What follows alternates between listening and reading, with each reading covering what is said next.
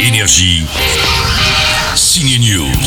Depuis mercredi, Harley Quinn est de retour en salle, mais sans le Joker. Le Joker et moi, c'est fini. Elle est ouf, elle est marrante, elle peut faire du bouche à bouche avec sa hyène et se battre en faisant du roller. C'est Harley Quinn, à nouveau incarnée par l'excellente Margot Robbie. Alors toi, t'es trop cool. Elle est à voir dans Birds of Prey ou la fantabuleuse histoire d'Harley Quinn.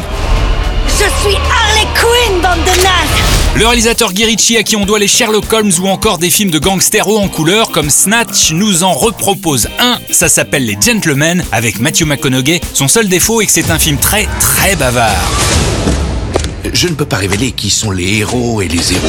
Si vous aimez les tricheurs et Elise et Moon, vous irez voir le troisième du Cobu. Il triche bien sûr pour intégrer une émission de télé comme The Voice. Ce n'est pas Maître Bims, mais il faut avouer qu'il a un joli petit brin de voix. Si vous aimez Alain Chabat, on peut le voir se perdre dans l'aéroport de Séoul en Corée à attendre une Coréenne dont il est tombé amoureux sur Instagram. Ça s'appelle Je suis là. C'est souvent chouette. T'as décidé ça comme ça là Bah ouais.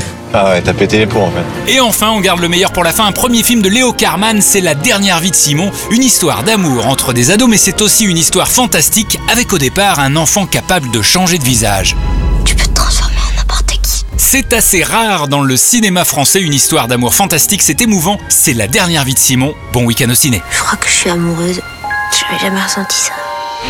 Énergie. Signe News.